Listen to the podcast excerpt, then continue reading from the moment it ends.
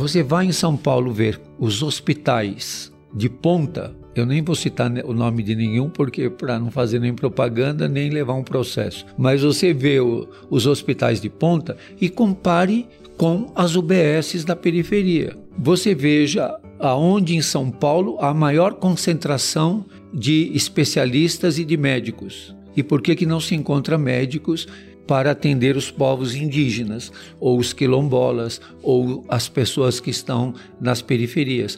Veja a diferença das maternidades. As maternidades de linha, as maternidades top e onde as mulheres da periferia dão à luz, às vezes no carro da polícia, ou na rua ou na porta uh, da maternidade quantas mulheres são mandadas para casa em trabalho de parto porque não tem lugar. E nós vimos agora na pandemia os médicos quase que escolhendo quem vivia e quem morria, quem ia receber cuidados e quem não ia mais receber cuidados. Não era qualificado para receber os, pois é, cuidados. E, e atrás de tudo isso existem preconceitos. Por exemplo, agora na pandemia, quando se colocou que a população em situação de rua ia receber a vacina Janssen, porque era dose única, houve uma grita. Por que, que vai ser dado para os moradores de rua essa vacina de dose única?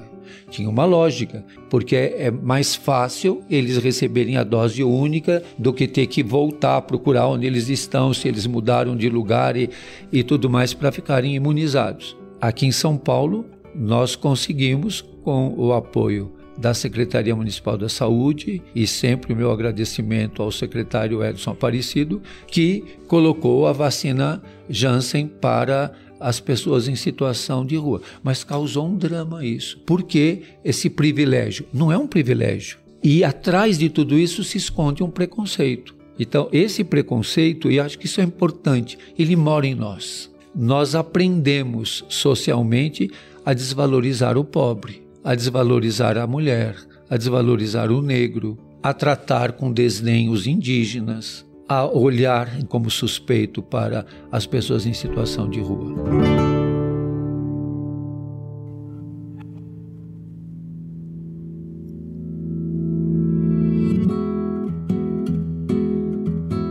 Você acabou de ouvir nossa pílula de sabedoria do podcast Todos os Caminhos. De segunda a sexta, você pode escutar nossas pílulas sempre pela manhã e aos sábados o episódio completo, disponível no Globoplay e em todas as plataformas de áudio. Até a próxima!